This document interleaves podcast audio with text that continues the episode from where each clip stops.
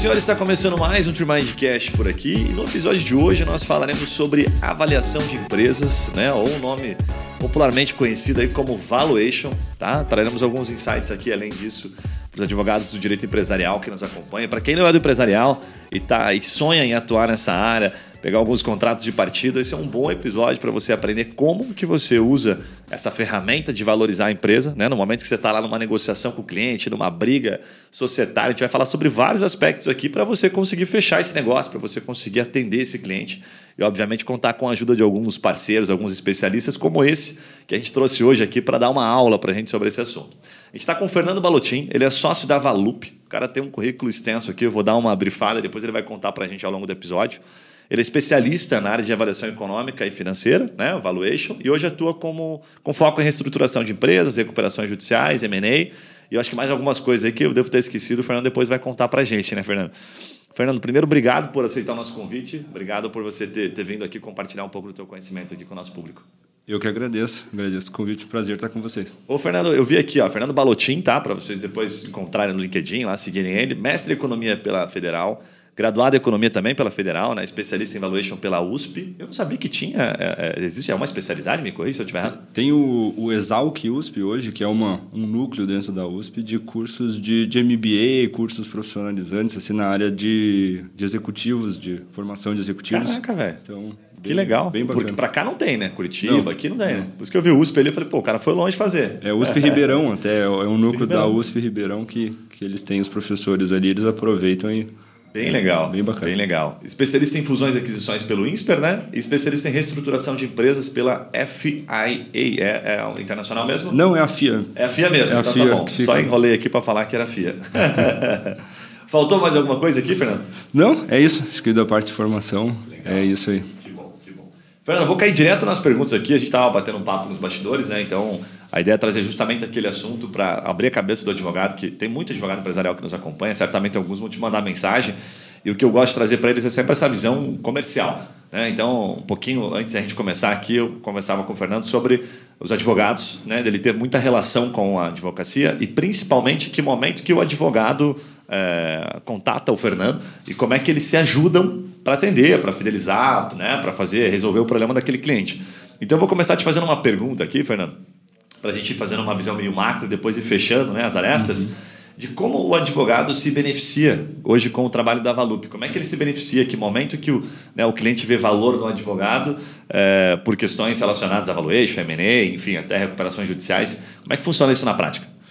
É, eu acho que o advogado ele está aqui num papel, é, ele entra no papel chave é, dos processos, né? Então, seja numa dissolução societária, de ter o traquejo, tanto de caminhar para que os sócios saiam minimamente satisfeitos dessa solução, né, dessa negociação.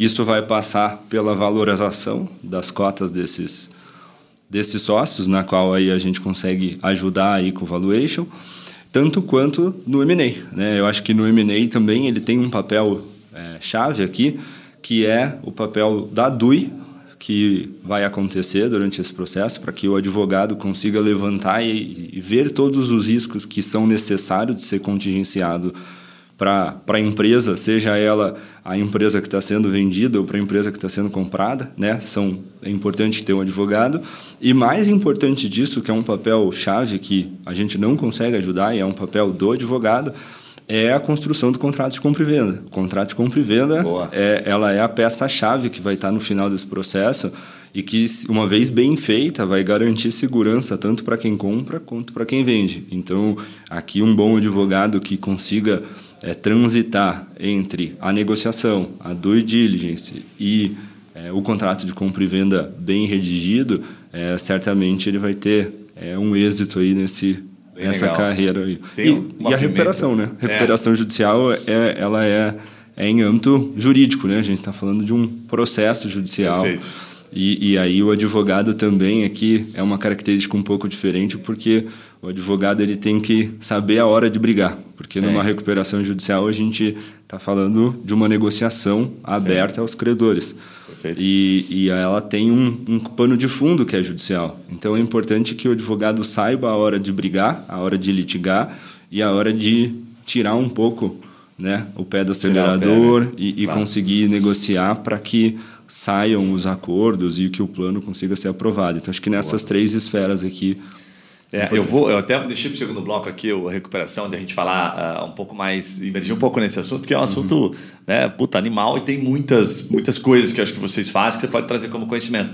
Mas nessa, nessa etapa inicial, vamos colocar numa fase um pouco mais romântica da relação, uhum. né, societária ali e tal, em que não há uma briga, ou que a empresa, a recuperação judicial não necessariamente é uma briga, geralmente a empresa já está numa situação meio delicada, e aí tem briga por consequência, né?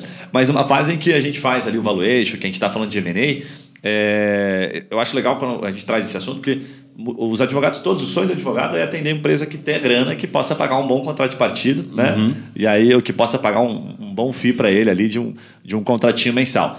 É, e aí quando a gente traz esse assunto, uma pergunta que eu queria te fazer até para o advogado que não entende tanto, a gente está falando de que valores de empresas, né? O que, que é, um, é um patamar de empresa? A gente está falando de pequena empresa, a gente está falando de empresa do simples. Dá um contexto bem para quem é, é, é leigo nesse assunto. Eu acho que em termos de, de tamanho, né, a gente vê que, que ela é muito, muito grande, essa, esse gap. É, a gente fala até que a gente consegue ajudar a empresa que é organizada, né? porque normalmente a empresa que é organizada, é, ela já vê valor em coisas que as empresas desorganizadas não veem. Então, acho que independente do seu faturamento, tem empresas que faturam aí mais de 100 milhões que a gente atendeu e que é simplesmente uma zona. E a empresa que ela não se preocupa com controles e processos, e isso o reflexo final é a desorganização dela, seja contábil, contratual, enfim, ela vai ver pouco valor em um bom assessor, seja ele jurídico, seja ele econômico-financeiro como nós. É, já quando a empresa ela se preocupa com a organização, é, ela tem isso muito, tem, gosta de ter contratos bem feitos, gosta de ter tudo bem certinho, o contador, é, certamente essa empresa ela vai valorizar. é, não, eu acho que até a empresa do Middle, eu acho que o compliance é um tema é, é. que ele, ela olha, mas tá ali, né? É importante ela ter organização. Eu acho famoso que compliance aqui, caseiro. Compliance caseiro. Isso, resolve dentro de casa, né? Feijão com arroz bem feito é um compliance caseiro. Então eu acho que aqui Legal. a gente é, fala menos de tamanho de empresa e mais efetivamente de organização delas. Tem empresas pequenas com faturamentos mais modestos, aí um milhão um mês, por exemplo, que são super organizadas e eu tenho certeza que já contrataram a gente e que se preocupam em ter um bom advogado para assessorá-las porque faz parte desse processo de organização. Aqui não adianta o advogado ficar, o advogado, o advogado ficar olhando para uma empresa de um, ah, de um valor exorbitante, porque no final isso não quer dizer muita coisa, até na hora de fechar um negócio, a empresa está fodida, está quebrada, não pode pagar Sim. um bom FII, mas uma empresa que fatura um milhão por mês, que teria um valor, uma valor muito menor, está muito mais saudável, muito mais organizada. É, é nessa linha, né? É, Fala e, do middle market, então. E, e eu acho que até comercialmente, um aprendizado que nós tivemos, né, é que as empresas muito grandes, por mais que elas sejam um sonho e todo mundo quer ter para poder pôr a logo no site, falar que atende aquela, aquela bandeira, é, as empresas muito grandes elas acabam procurando as bancas muito grandes. É, Faz e, sentido. E aí a gente, num planejamento estratégico que a gente fez, que foi bem legal, a gente chamou é, um executivo de cada empresa, no caso três, de empresas que a gente não atendia, de CFOs, a gente faz parte do IBF, né, do, do Instituto Brasileiro de Executivos de Finanças, e a gente Legal. chamou colegas nossos para falar assim, o que, que eles veem e por que, que eles não contratariam a gente. E teve uma lição ali para nós que foi é, o executivo falou assim: eu não vou me comprometer em contratar a Valup, é. por melhor que vocês sejam, porque se, você, se qualquer coisa der errado, por mais que não seja culpa de vocês, eu vou falar assim: é, foi o executivo que escolheu essa empresa. Agora, Sim. se uma Big Four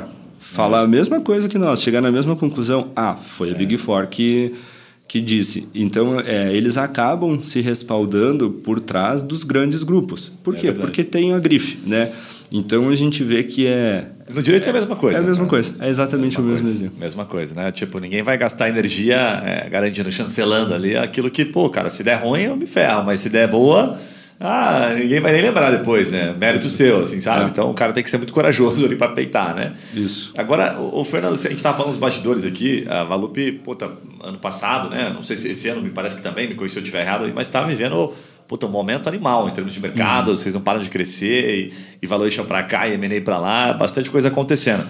O que está acontecendo no mercado, assim, que você pode trazer como é, é expertise, assim, como insight, para conectar o advogado que está no ambiente empresarial que eles não está vendo, assim, não, não, se ligou no que está rolando, uhum. que movimento que está acontecendo no mercado que está favorecendo vocês e pode favorecer os advogados.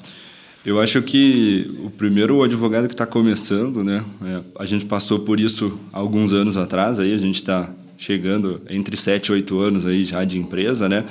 E, e o advogado que está começando, ele tem que ter calma, né? Eu acho que hoje a gente consegue ter esse resultado porque criou-se um histórico, criou confiança, né? Antes a gente falava do, do relacionamento aqui, vários contatos em comum, o network. Acho que é importante criar essa rede de relacionamento, criar esse network, ter boas entregas durante esse período, né? Ir construindo e, e, e ter um bom resultado e ascendente, como felizmente a gente vem tendo é, acho que o primeiro aspecto é dentro de casa, mais do que o aspecto macroeconômico ou de alguma outra conjuntura, né? Então acho que é, é importante essa construção aí é, gradativa. Em casa antes de ganhar fora, assim, né? Tipo fora. futebol, assim, né? Tem que treinar primeiro. Boa. E daí depois acho que o mercado sim, ele trouxe aí, acho que o mercado de dissolução societária também que nós comentávamos, né? É um mercado que durante a pandemia teve é, teve muito executivo que a gente conheceu que, por exemplo, foi internado, chegou a, a ficar entubado, saiu e falou assim, cara, eu quero aproveitar mais minha família. Eu fico trabalho, fico viajando a semana inteira. Eu, não, não quero mais isso. Então, eu quero sair dessa empresa. Então, muito processo de dissolução também por mudança de pensamento. Acho que o, o mundo mudou um pouco uma Aquilo forma que a gente de vê pensar. no LinkedIn está chegando na Valup, então. Está chegando.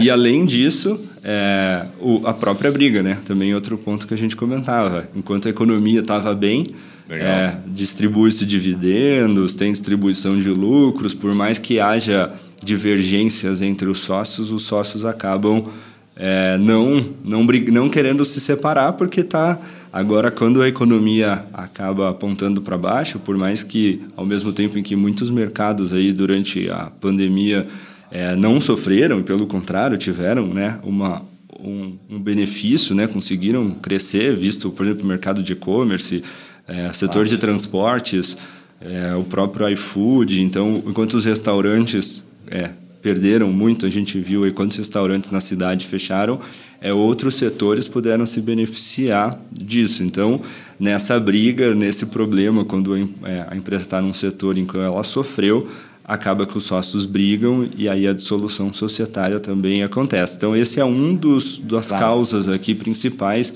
é, do nosso link com os advogados na área de valuation. E o outro é o M&A, que eu comentei, acho que o, o ele vem tendo resultados mesmo na pandemia e é, cresceu o número de, de que foram realizados, né, de processos que foram concluídos aí conforme é, os dados. Então, é, o M&A vem entrando na pauta das empresas, seja ela é, pequena, média e grande, porque sai a notícia de que uma grande comprou ou que alguém foi vendido e o empresário por vezes é. procura a gente também fala também quero ser vendido também quero pôr é algum, vez, né? algum milhão no bolso como é que funciona claro. isso então eu acho que é, são aí as duas áreas que tem que tem a gente tem recebido o maior número de procuras o maior número de interessados Bem legal.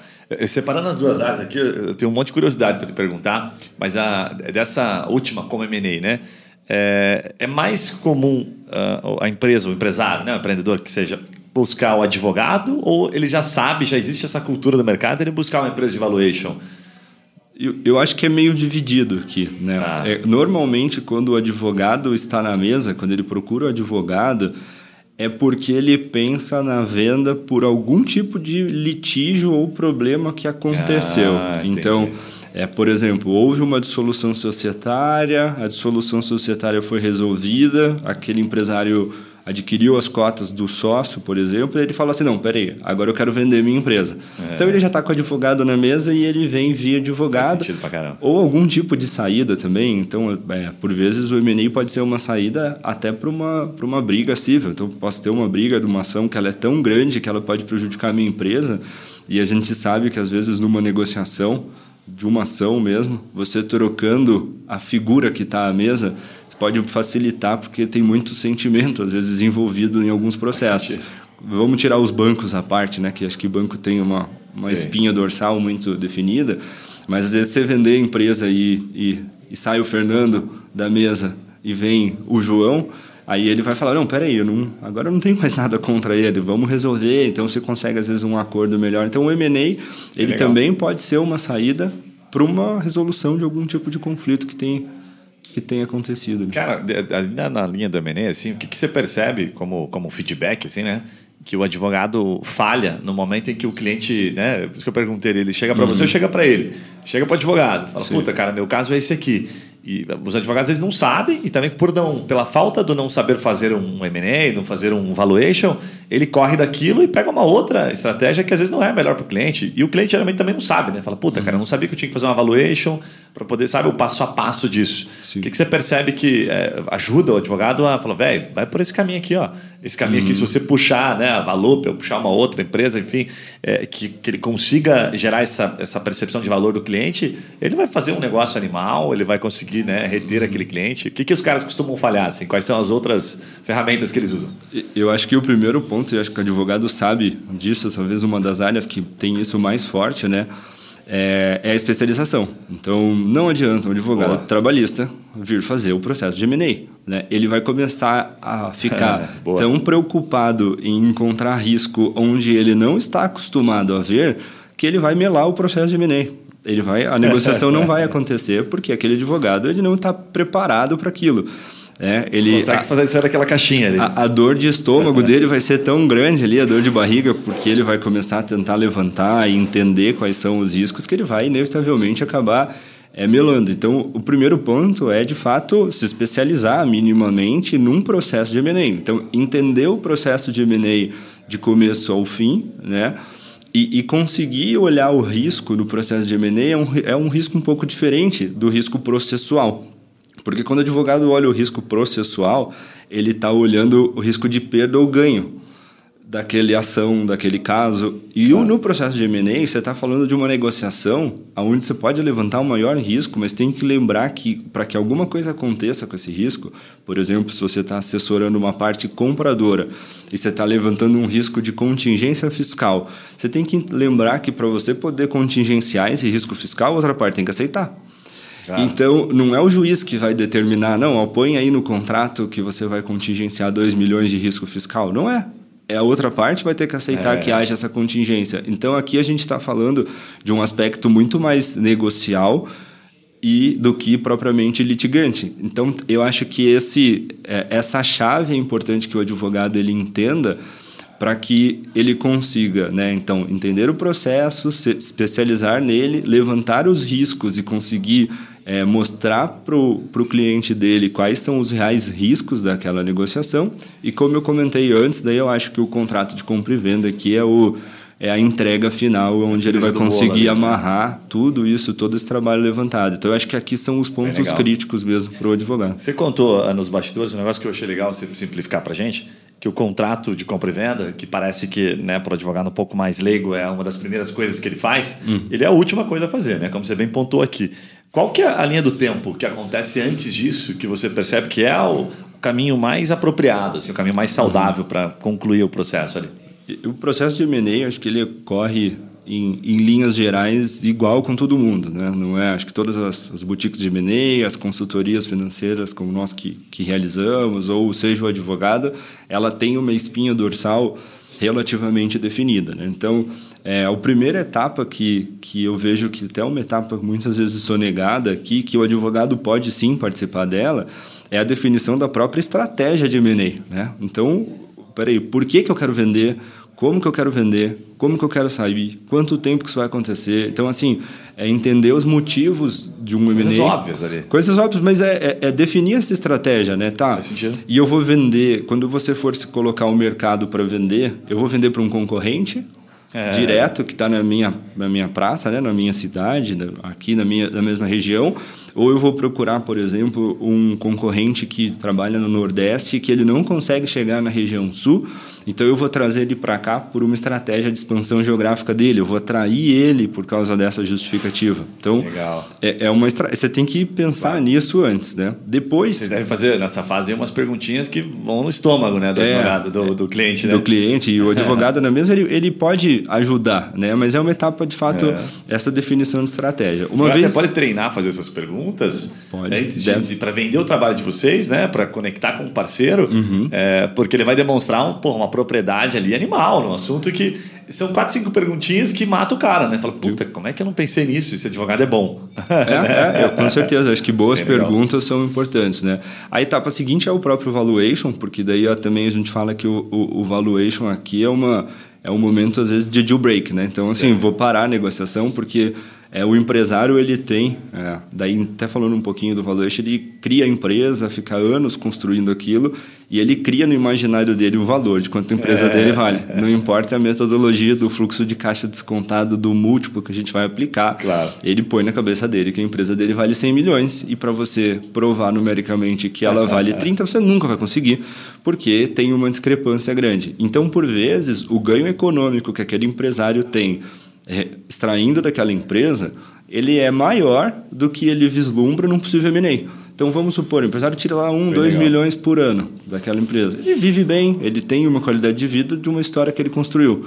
Ao mesmo tempo em que se você virar e falar, ah, vende, chegamos no valuation, o mercado está disposto a pagar 30 pela tua empresa, ele vai fazer essa conta na cabeça dele, porque ele acha que vale 100, e aí, ele, por menos de 80, ele não quer abrir mão daqueles 1, 2 milhões que ele tem de, de recebimento todo ano.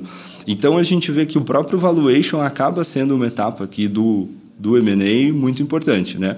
Uma vez definido o valuation, ok, o empresário concordou, daí é um, é um momento de fato de ir para a rua. Né? Então, Mas me parece até, assim, claro, trazendo um pouco mais de, de, de, da tua experiência nessa fase, quando você faz o valuation ali, se você fez as perguntas certas e, e pegou uhum. bem a essência, você vai ter mais assertividade. Se puta, as perguntas foram mal feitas, se a resposta ficou muito no ar, ferrou, né? Na hora que você apresentar o valor pro cara, que é a hora que você fala, ah, tá aqui, então vale tanto, puta, aí você já sabe que vai vir bronca, né? É, tem que entender, ter o, o, o, feeling de entender o que, que, qual que é o sentimento do empresário, Sei. tentar entender a história do empresário frente àquela empresa, que isso certamente vai, vai te dar os insights necessários até para saber o quanto que você pode ser firme ou não, caso de fato a tua avaliação seja inferior a que a que ele imagina, né? Eu, a gente gosta de nem perguntar quanto que ele acha que vale a empresa antes de apresentar, porque é, acaba enviesando a análise, é inevitável. O cara vai ter que ser coerente com aquilo que ele falou, né? É, então é difícil, a gente Faz segura e a gente gosta de perguntar depois, depois que apresenta, se a gente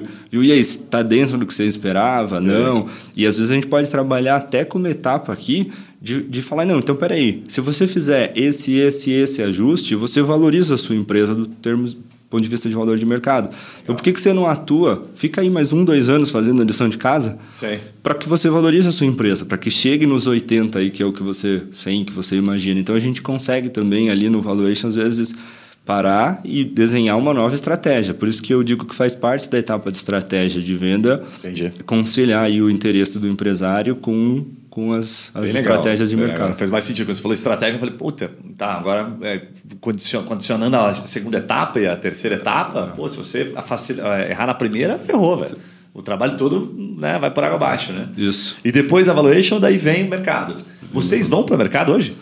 Vamos para o mercado. Hoje a gente faz etapa de. Que não é comum isso, né? De, é, é, as boutiques de M&A é, elas fazem, né? Fazem, então. a, a gente brinca que a gente saiu do valuation e fez M&A. Então, a gente nem considera uma boutique ah, de M&A. É, a gente tem o valuation como ferramenta e é um produto, e hoje é um produto que a gente mais faz dentro da empresa. Então, a gente vê o valuation um pouco diferente, talvez, do que é, as boutiques de M&A. Mas é, é clássico do processo de M&A, né? Quando a gente realiza o valuation, desenha essa estratégia, que a gente vá ao mercado captando inclusive, né, quando eu for procurar um prospect, por exemplo, para comprar aquela empresa ou para vender, para que seja comprado também, né, caso seja uma estratégia de crescimento da empresa, a aquisição, é que a gente consiga, né, captar todo esse entendimento e aí você vai ser muito mais assertivo na tua etapa de prospecção depois de ter desenhado essa estratégia. Então, quando boa. uma boa estratégia, um bom mapa de, de jogo aqui é importante para daí que que você vá e aí trabalhe na prospecção. E aí aqui tem uma etapa interessante para os advogados também, que é a etapa de quando a gente acha um interessado, para que o advogado já comece uma etapa de entender quem é aquela pessoa do ponto de vista jurídico. Então, seja pesquisando um pouco mais a fundo, entender se aqueles sócios tem, a gente teve um caso recente que depois a gente descobriu que uma das pessoas que a gente estava conversando foi presa por causa da lavagem de dinheiro. Então chegou uma proposta na mesa, a gente falou, puta, tá estranho, é, a oferta era estranha, é. a gente calma lá, calma lá. Os advogados que estavam junto com a gente viram, falaram, sai da mesa porque esse pessoal não é sério. E recentemente a gente ficou sabendo que esses é, que eles foram presos. Então, assim, também é importante aqui, pode parecer simples, mas minimamente um entendimento de quem que é a empresa sim. que você está começando sim, a uma fazer uma né? negociação. É, para aí sim né, garantir que não tenha nenhum tipo de, de, de conflito aí de sobra para a empresa, para o cliente. gerar um litígio, né? Do que ah. era para ser calmo e tranquilo, né? Uma Sim. coisa boa, o cara pegar o dinheiro no bolso e comprar uma lancha e fazer festa, né? Pois é. Virou uma briga. Virou uma briga. Depois disso vem o contrato daí.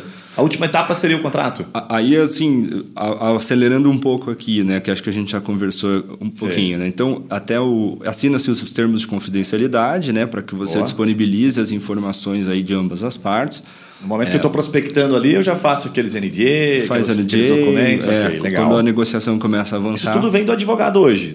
A gente acaba ajudando, a gente um, acaba ajudando tá um pouco, bom, né? Legal. Porque como a gente está na ponta fazendo efetivamente a negociação, o advogado é o nosso braço direito. Então a Entendi. gente vai sempre demandando dele. Fazem três mãos ali, vocês, o advogado e o cliente. E o cliente. Legal é, pra caramba. É bem importante. Aí entra a etapa, fechada a etapa de negociação, assina-se a proposta não vinculante, que também é um documento formal. E, é, por isso que eu digo da especialização, que o advogado tem que entender quais são essas é, peças, essas etapas, né? porque a proposta não vinculante nada mais é do que já trazer uma, uma, um valor, né? então que está minimamente acordado entre as partes, e aí entra um período de exclusividade. A empresa que vai comprar vai pedir um período de exclusividade, ou seja, você não pode negociar com mais ninguém durante aquele tempo para que daí possa é, fazer a due diligence, porque a due diligence é uma etapa cara, né? Você aí sim né? você vai contratar o advogado, vai pagar são muitas horas, tanto da parte de é, econômico-financeira para as análises contábeis, quanto para a parte jurídica, para análise de contrato, tudo mais.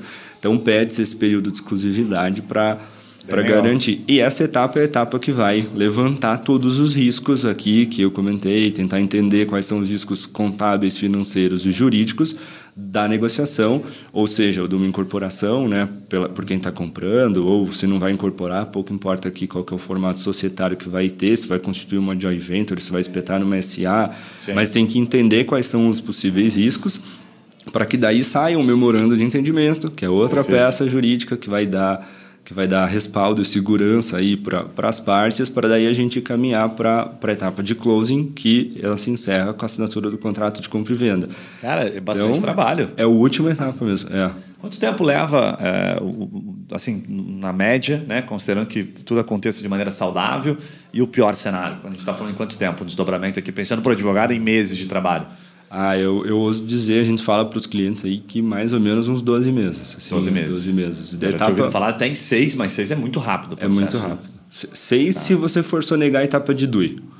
Ah, Ou se você já tiver um, uma negociação na mesa. Então, assim, eu e tá. você, a gente já está acordado, já. Você, você quer comprar a minha empresa, a gente precisa de ajuda. Legal. Aí, aí você consegue acelerar um pouco. Mas pensando é. esse, essa linha do tempo inteira que eu, que eu descrevi é. aqui, ela, ela dura assim pelo menos eu diria nove meses assim menos ah, se a gente for muito assertivo na prospecção se for se tudo der muito certo os astros estiverem alinhados é. daí a gente consegue fazer em uns nove aí 12 meses até a assinatura do contrato de compra e venda se a prospecção ou a DUI leve mais tempo né ela se estende um pouco mais aí a gente está falando entre 12 e 18 meses assim com bacana bacana para fazer um processo sentido. bem feito né? é, eu vi um, um, um enfim, um, um, cara que dirige ali, um diretor de um, de um fundo de investimento em startup, dizendo assim, cara, o mercado de startup é, não está em baixa, a gente só está mais criterioso, né?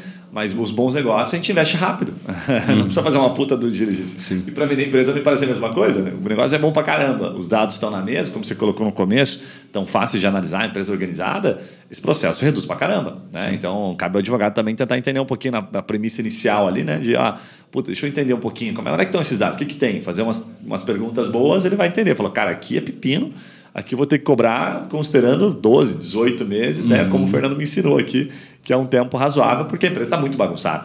Então, Sim. na hora de a coisa acontecer, é muito comum o advogado cobrar errado. Né, calcular menos tempo. A gente sempre subestima as coisas. Né? Não, aqui vai levar moleza, nove mesinhos. E aí, a hora que o cara vê, passou um ano e meio, fez um contrato, a inflação, se ele errar hoje, já come o dinheiro dele, um ano e meio já não vale mais aquilo.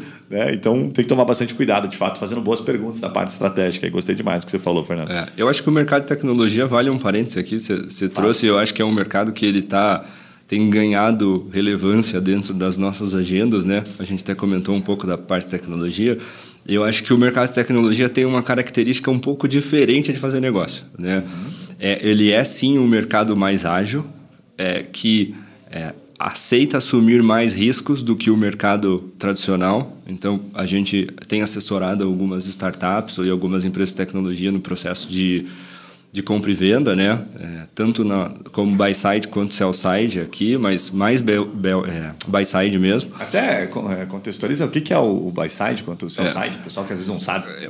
É, é comprador, né? O, é o, a empresa que está ao mercado comprando é o buy side e a empresa que está querendo ser vendida é o sell side, né? Sell de, de, vender, Boa. buy de comprar aí.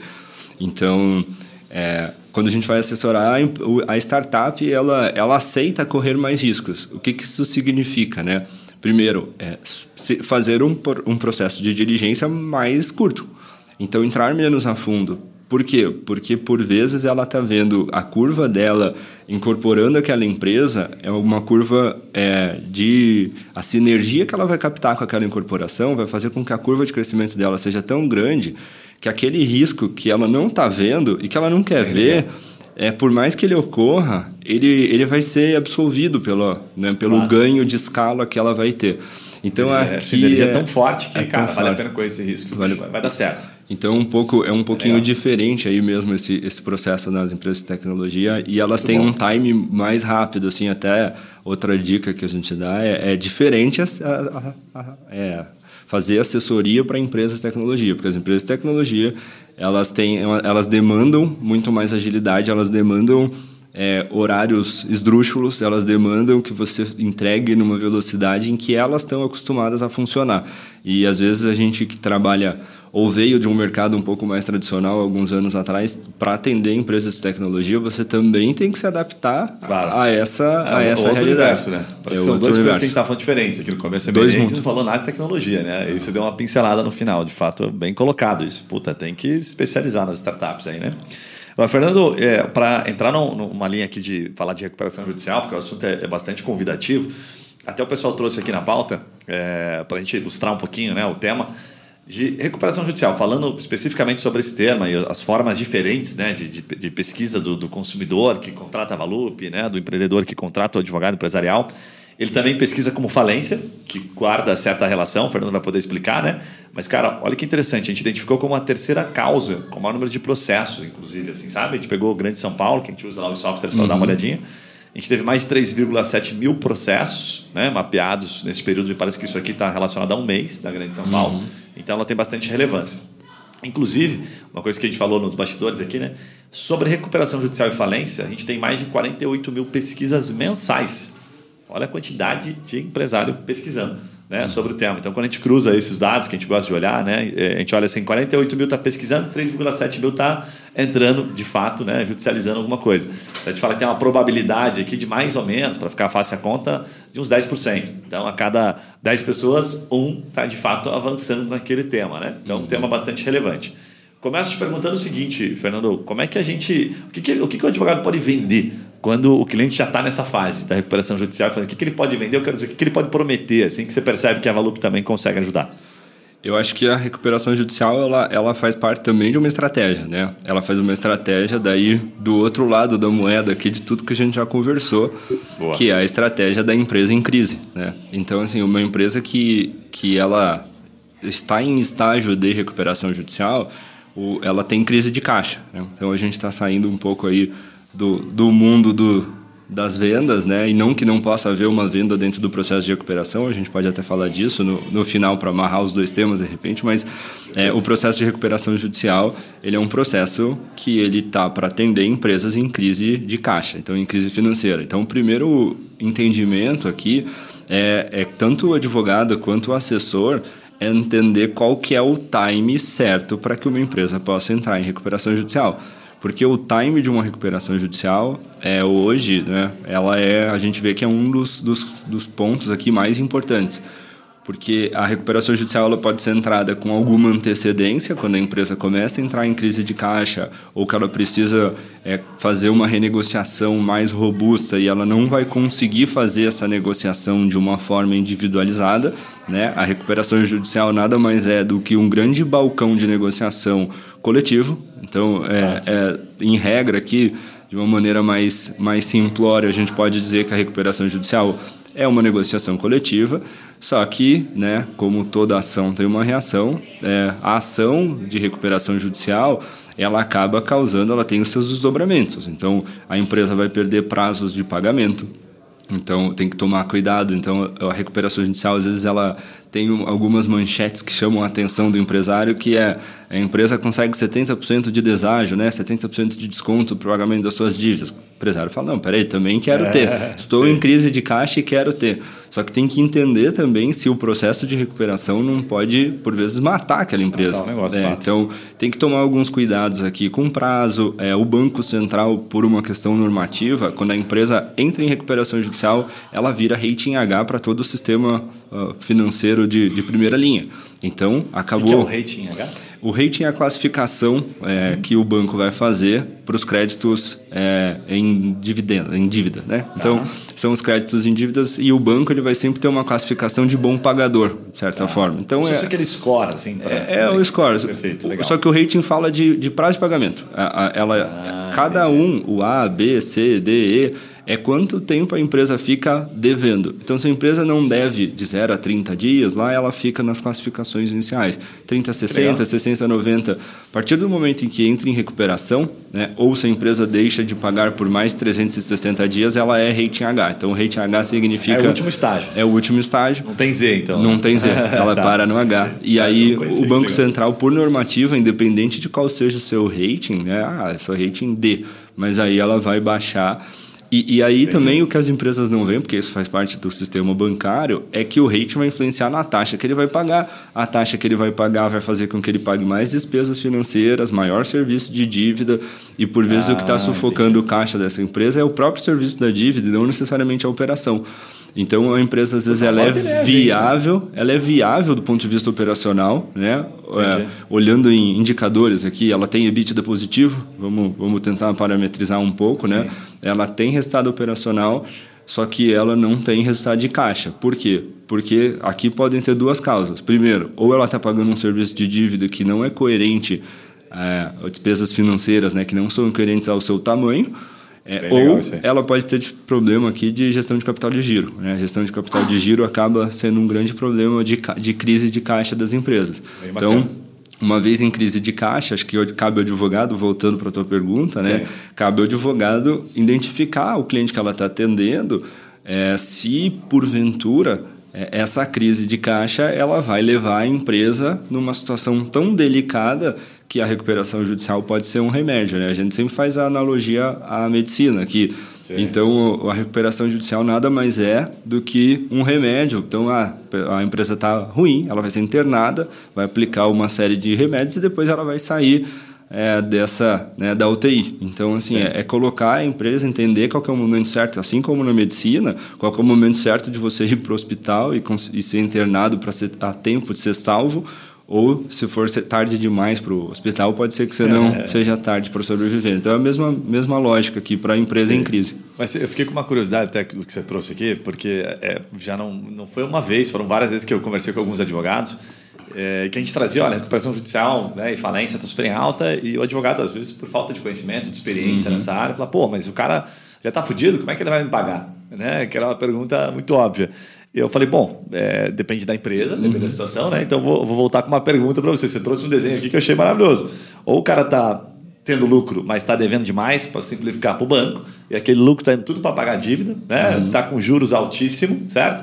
Ou está com dificuldade de capital de giro, está vendendo muito com prazo, não consegue fazer a máquina girar, e aí também, o cara leva uma recuperação judicial, o rating dele vai lá para baixo, daí ele entra numa bola de neve também, que ele vai pegar dinheiro com mais juros, e aí, além de capital de giro uhum. resolver, ele mata mais o negócio. Cara, puta pepino, como é que você, com a sua experiência, é, pula fora do barco ou entra no barco? O que, que você olha? Que pergunta que você faz? Ah, aqui mais ou menos, acho que é, é, é a análise mais difícil para do ponto de vista de cobrança mesmo, né? Porque de fato a empresa por vezes ela está muito fragilizada para conseguir pagar, então é, honorários muito altos aqui não, não, não é nenhuma questão de que a empresa não valorize isso, um pouco diferente do que a gente falou no início. Não, aqui a empresa é, ela simplesmente não tem capacidade de pagamento para pagar um honorário mais agressivo. Né? Então, o que a gente usa de estratégia, além disso, tem que lembrar que é importante no processo de recuperação você ter é, você tem que pagar o administrador judicial. Então, é um custo que esse custo, Verdade. se você não pagar o administrador judicial, você vai à falência. Então, é, tem que arcar. Aí vai realmente a falência. Vai realmente a falência, né? Por lei. Então, tem que pagar o administrador judicial. Tem Isso que... quem define um juiz, né? Não, é, pode ser. A lei ela traz que você tem até 5% do passivo ele, ele pode ser cobrado como honorário do administrador judicial. Tá. Ele pode ser combinado entre as partes, né? É o que tá. normalmente a gente faz, né? Então a gente também é administrador judicial, então a gente por vezes a gente faz isso. Então você negocia, faz uma condição de pagamento mais estendida e, e tá. fica dentro desse critério, não pode ser superior a 5%. Tá. Se não tem saída, se as empresas, né, aí tanto o administrador judicial quanto a recuperanda, né, que é a empresa que entrou em recuperação judicial, ela não não consegue chegar ao consenso de qual que é o honorário a ser pago, daí isso sobe para o juiz e daí sim o juiz arbitra quanto que ele entende que é um, um honorário justo, mas Entendi. em regra a gente consegue fazer a negociação aqui com a recuperanda porque você consegue flexibilizar na própria condição de pagamento é melhor para a recuperanda quando a gente a, assessora eles também a chegar num ponto de equilíbrio aqui porque é o começo do processo também, você criar, às vezes, um tipo de conflito com o administrador judicial por causa de honorário na largada, é, é o começo de uma relação, né? Então, e é uma relação que vai durar aí um, no mínimo dois, três anos. Então, você não pode... Você guarda ficar, uma gordura lá pro final, então. Guarda. É, você, você pede para dividir, né? Então, assim, ah. normalmente, voltando para a forma de cobrança, ah. é, normalmente a gente faz uma cobrança é, mensal um pouco menor, mas por um maior período de tempo. Tá. É, e a gente traz aí o Sussex Fee, acho que aqui o Sussex Fee ele cabe bem, Legal. Né, que é, então, ah, quanto que eu vou conseguir reduzir do teu passivo, quanto que eu vou conseguir de desconto, é, ou às vezes até um Sussex Fee fixo, né? então eu vou ter um, um valor, ó, se eu conseguir aprovar o plano de recuperação judicial ou por o advogado homologar o plano de recuperação judicial em juízo, que daí é outra, mais um, um, um passo à frente, é, é, importante que ele consiga, né, daí ter um valor fixo também, um valor de sucesso, e esses são os balões que normalmente a gente vai fazendo para conseguir remunerar um pouco melhor aí nós assessores dessas empresas em crise. Mas é muito difícil perceber assim, é. se é de fato a empresa ela Imagina assim, a dificuldade. ela pode ou não pode pagar. É, eu, assim, fazendo a leitura aqui, pensando, estou sempre pensando como advogado, como negócio para ele, né? É, você trouxe alguns dados aqui super interessantes. A gente está falando de um negócio de dois, três anos. Pô, para advogado, baita de um, de um período de retenção, né? Dois, três uhum. anos de um cliente pagando mensalidade.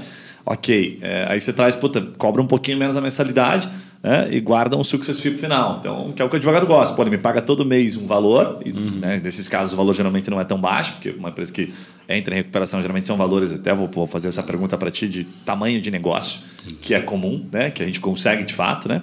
É, e no final ele ganha mais uma boladinha se tudo correr bem. Então, puta, o segredo tá na hora, esse feeling de falar, puta, aqui vai dar boa. Acho que se o cara pausar aqui, suspender um pouco os prazos de pagamento, ele consegue se recuperar e avançar, né? Agora, nós estamos falando de que mercado? Quem que é esse mercado, Fernando? É, normalmente a gente está falando aqui sim de algumas empresas com um tamanho já um pouco maior, né? Então, assim, eu diria que pelo menos uns 10 milhões de faturamento, a gente já fez algumas recuperações de empresas menores. Mas a recuperação é um processo muito caro. Ela ainda é um processo muito caro, por mais que tenha tido atualização aí, a lei foi teve uma nova lei que atualizou a, a, né, a, a lei, é, a lei 11.101 lá de 2005, tiveram mudanças é, agora no começo do ano passado, né, uma nova lei que trouxe uma série de artifícios, mas ainda é, a recuperação judicial ela não é, é, utilizada e não é um bom artifício para pequenas empresas, principalmente. Então, assim, a, a, micro e a pequena empresa aqui, ela ainda é muito é um processo caro por conta do administrador judicial, é, por conta do, do, das custas judiciais que são caras, é, por, por ter que pagar assessor, por ter que pagar advogado. Então, tem umas três partes aí pelas minhas contas, né? Sim, é bem. É, é, é um, é um custo pesado e, as, e normalmente uma empresa de menor porte ela tem menos capacidade em relação a isso. Então, é, cabe, mas aí tem que ser uma estratégia um pouquinho mais mais amarrada para que isso seja possível. Né? A gente tem visto que a recuperação extrajudicial, né, que, que a lei também trouxe algumas atualizações bem interessantes, elas podem daí sim ser um artifício para as pequenas, mas a recuperação judicial em si... Mercado bem legal esse, né? Inclusive, bem, né? bem novo, assim. É. Você sabe que você está me lembrando aqui uma pauta que a gente trabalhou esses dias para advogados empresariais, que era justamente a a cassação dos bens, né? A determinação da justiça de falar, cara, nós vamos caçar teus bens porque você ficou devendo ou fechou uma empresa. Uhum. É porque existe ainda aquela cultura que é, a gente sabe que guardadas as proporções, né? Que a pessoa acaba fechando o empresário, puta, chegou no limite, ficou devendo, fecha a empresa e vai embora. Beleza, fechei a empresa, resolveu o problema. E aí a justiça começou a pegar uns caras e falou: Ó, oh, você não, não, se livrou, não, porque agora, enquanto você não fechar aquela empresa, o bicho está pegando tá correndo. Você tá só embarrigando aquele problema, né? uhum. né? E aí eu vi algumas decisões em que os caras começavam a buscar na pessoa física. E aí o cara começava a sentir aquela dor de novo, né? Falava, puta, achei que tinha resolvido o problema, porque eu fechei, né? Uhum. Resolvi, deixei um pouquinho para lá. E aí o bicho pega. Então, conectando isso com, com uma pergunta que eu queria te fazer, assim, é, situações em que o advogado pode perceber é, em que ele, a gente né, já falou um pouquinho sobre isso, puta, fuja do barco, né? Pule desse uhum. barco. Mas quando ele já está no barco, quando o negócio já começou. Né? O que, que ele deve ficar atento para que ele possa, de alguma forma, tentar é, proteger o cliente? Quais são as manobras que você faz, baseado até no que você trouxe do M&A ali, uhum. né? Como é que é um pouquinho dessa linha do tempo, assim, da recuperação judicial, que permite ao advogado estar tá atuando e, e, sabendo que aquilo ali pode ser um bom negócio ou ele pula no meio do negócio, né? Porque se é muito difícil saber na entrada, como é que eu sei depois que eu entrei? É, por isso que entrar com o processo de recuperação judicial acaba sendo uma decisão um pouco dolorida, e, e ela vai acontecer, é, sempre a empresa e o advogado vão postergar ela um pouco para ter certeza. Né? Então, é, normalmente a gente vê a tomada de decisão aqui, você falou de execuções, né? É, a recuperação judicial ela traz um período de stay, né? o stay period que a, que a lei traz, que é um período que as empresas não podem ser executadas, nem é, é um período que ela, é, a lei traz como se fosse o momento em que a empresa vai poder respirar um pouco para organizar a casa para conseguir aprovar aquele plano. Então faz parte da estratégia de muitas empresas entrar com pedido de recuperação judicial simplesmente para abafar algum tipo de execução fiscal é, ou Boa. uma quantidade grande de ações. Então aqui tem uma estratégia de, de recuperação. A gente não pode esquecer a parte financeira que eu falei antes. Então claro. às vezes só olhar para a parte jurídica que ah beleza vou resolver a parte jurídica porque eu vou estancar e eu vou pôr aquele credor para receber dentro do, da recuperação judicial Puta, beleza, pode ser uma boa estratégia, mas tem que lembrar também que a parte financeira, às vezes, você pode enforcar a empresa na parte financeira. Cara, eu vi esses tempos uma, uma um anúncio de um advogado que eu achava assim, uma boa estratégia, um pouco audaciosa demais, né? E aí não estou levando em consideração a B, mas que ele dizia que era para evitar o bloqueio de contas, né? Porque uhum. quando você vem para uma execução, a primeira coisa que acontece é que ela, pô, estou com a conta ali e de repente o juiz determina o bloqueio fodeu, né? Sim. Literalmente, né? Tipo, me ferrei. Então, isso que você está trazendo é real. Tá, beleza, ok. Você pode até evitar o bloqueio, né? Porque é a primeira etapa aqui do stay, ok. Mas se aquilo ali, né? supor que está relacionado diretamente ao teu principal fornecedor, você se pega do mesmo jeito. Você evita o bloqueio hum. aqui, mas também não tem saúde para conseguir aguentar mais alguns meses, né? É basicamente isso, né? É basicamente eu isso. Eu isso, achei interessante, é. bem audacioso. E, e, às vezes é importante o advogado também ter em mente, e é um tema, acho que aqui é, é talvez o mais delicado quando a gente vai para a mesa analisar uma recuperação, uma empresa em crise, é que várias vezes vale a pena fazer uma autofalência bem organizada para evitar essa dor de cabeça futura para o para o empresário e muitas outras surpresas do que às vezes fazer uma recuperação judicial desesperada, porque uma recuperação judicial desesperada ela pode ter vários outros reflexos que vão levar a empresa, que podem levar a empresa à falência também. Você pode até aprovar plano, homologar e possivelmente até levantar, mas se, se aqueles problemas todos não foram solucionados inclusive a reestruturação da empresa em si, do ponto de vista de caixa e, e fazer com que ela volte a gerar resultados positivos, né? Você pode, às vezes vale a pena você olhar o que a empresa tem, o que aquele empresário tem de algum tipo de garantia, algum tipo de patrimônio e fazer uma autofalência organizada para que ele saia, né, para que o empresário consiga sair daquela atividade empresarial ainda é, bem do que ele simplesmente fechar a porta, deixar com que corra uma falência é, né, por execuções e tudo mais, e ele começa a ter, porque quando ele faz isso, a, aí normalmente não tem outra saída. Vão direto na pessoa física, inclusive as falências em que a gente vê. Se não tem patrimônio na empresa e a empresa deve alguma coisa, o sócio ele é responsável, muitas vezes Sim. avalista, enfim. Então aqui tem um monte de amarra que fica dentro é. do empresário que é, precisa fazer essa análise inteira o advogado do risco que tem em cima dos contratos. Então, qual que é o, o, as amarras que os contratos que a empresa tem devendo hoje Sim. vão gerar um risco futuro, porque é, não é só blindagem patrimonial aqui, tem várias formas de fazer uma boa blindagem e, e eu não sou especialista, então não vou falar claro, disso. Claro. Mas não é só a blindagem que vai garantir que uma, uma recuperação judicial ou uma falência não vai atingir o empresário. É importante ter uma organização e às vezes uma autofalência pode ser uma, um, um tema na mesa Bem aí para sair. É, você vê que você, você trouxe acho que três é, para a gente tentar compilar aqui para uma reta final é, situações diferentes, né? A recuperação judicial de quem já está ali definido é uma RJ, o meu caso e tal, e ponto, né? Mas tem a autofalência, que a gente fala na advocacia que é um pouco mais no âmbito administrativo, né? Vamos reorganizar a gente mesmo, né? Então senta uma valup, senta um advogado, né? não envolve aqui nenhuma questão jurídica, a não ser a do advogado, mas é muito mais olho no olho, é negociar, é explicar a fase da empresa, mais ou menos isso, né? Quando a gente fala autofalência, está é, tá em âmbito administrativo, não tem não, nenhuma ligação. Pode pedir, você pode pedir autofalência, o, a própria empresa pode se declarar não apta a arcar com os seus ônus no, na justiça. É um processo que aqui, pelo menos em Curitiba, a gente tem as varas especializadas, então ela cai na vara de recuperação judicial e falência. Hoje a gente tem as duas juízas aí que estão bem, bem acostumadas a lidar com, com esses temas.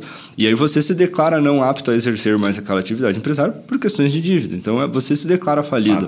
É, isso é bom porque você consegue se preparar tanto do ponto de vista fiscal, financeiro, deixar a documentação minimamente organizada, se for fazer uma autofalência bem feita, para garantir daí, porque você vai ter que pagar alguma coisa para aquelas pessoas que você deve. É, isso é fato. Mas você consegue prever um pouco isso, se organizar, tentar é, trazer alguma coisa de valor para aquilo. Então, ó, eu estou disponibilizando aqui a minha casa na praia, estou colocando aqui para quitar é, pelo menos parcialmente. Ali, né? é, então dá para você pensar um plano de pagamento de uma falência para que o empresário consiga não ficar com tudo isso né, nas costas aí, é. que vai perdurar por anos também. É um carimbo que fica né, para o empresário. Então, às vezes, é, é, um risco que não é mensurado, eu vejo aqui pelos advogados, é.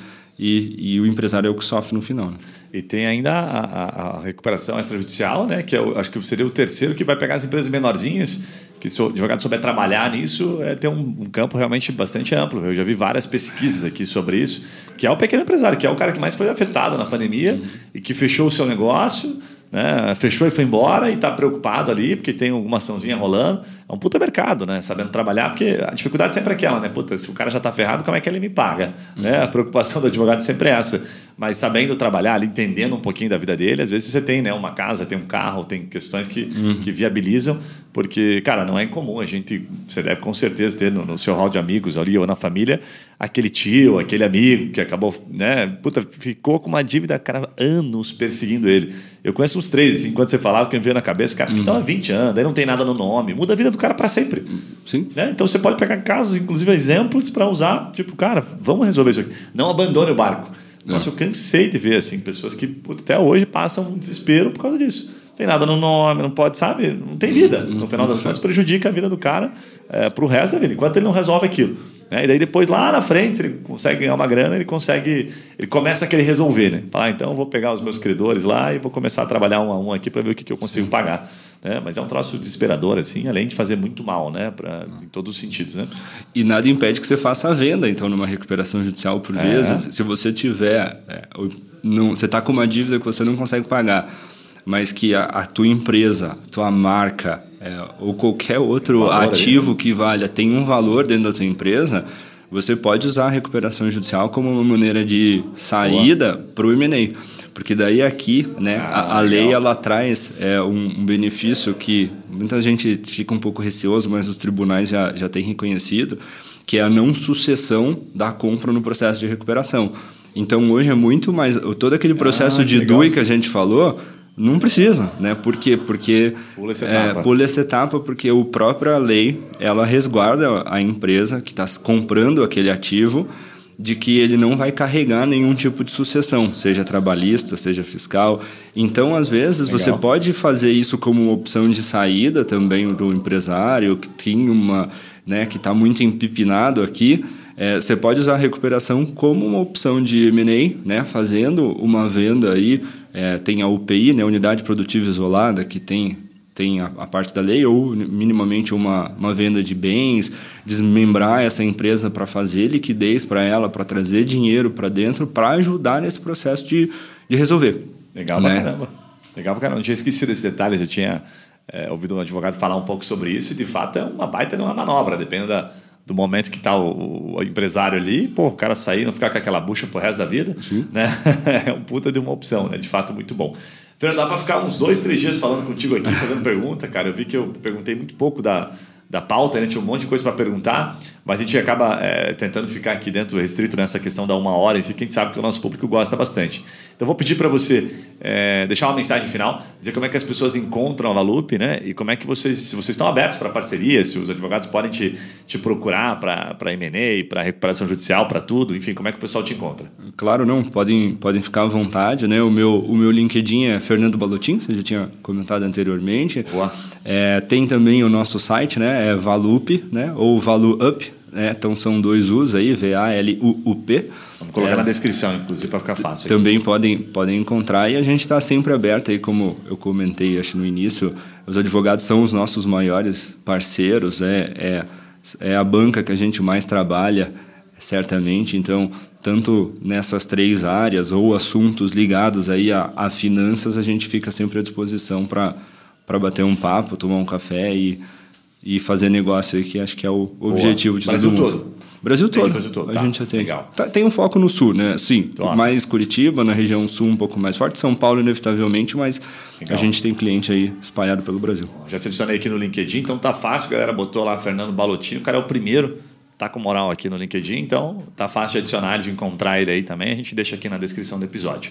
Então, para você que está nos acompanhando aqui, já sabe, esse é o momento que eu peço para você Compartilhe esse episódio com aquele amigo advogado empresarial que está às vezes fechado né, na caixinha ali, falando só sobre tentando vender as mesmas coisas. Mostra para ele um pouquinho desse mercado. O Fernando deu uma puta de uma aula aqui.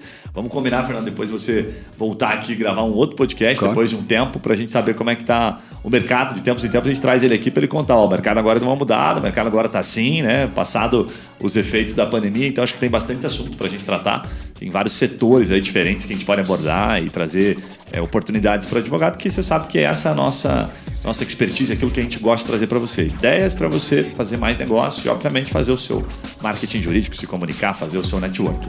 Então, mais uma vez, agradeço a sua atenção. Não esquece, marca lá a gente, grava um, se quiser marcar um, mandar um e-mail também para guilherme.turmind com o seu feedback. Tenho recebido alguns elogios, alguns comentários, algumas sugestões de tema, que é super legal, que a gente pode trazer para cá, certo? Fernando, mais uma vez, obrigado pela tua presença. A gente combina o próximo podcast que eu tenho certeza que o pessoal vai gostar. Um abraço e a gente se vê nos próximos vídeos, próximos podcasts. Valeu!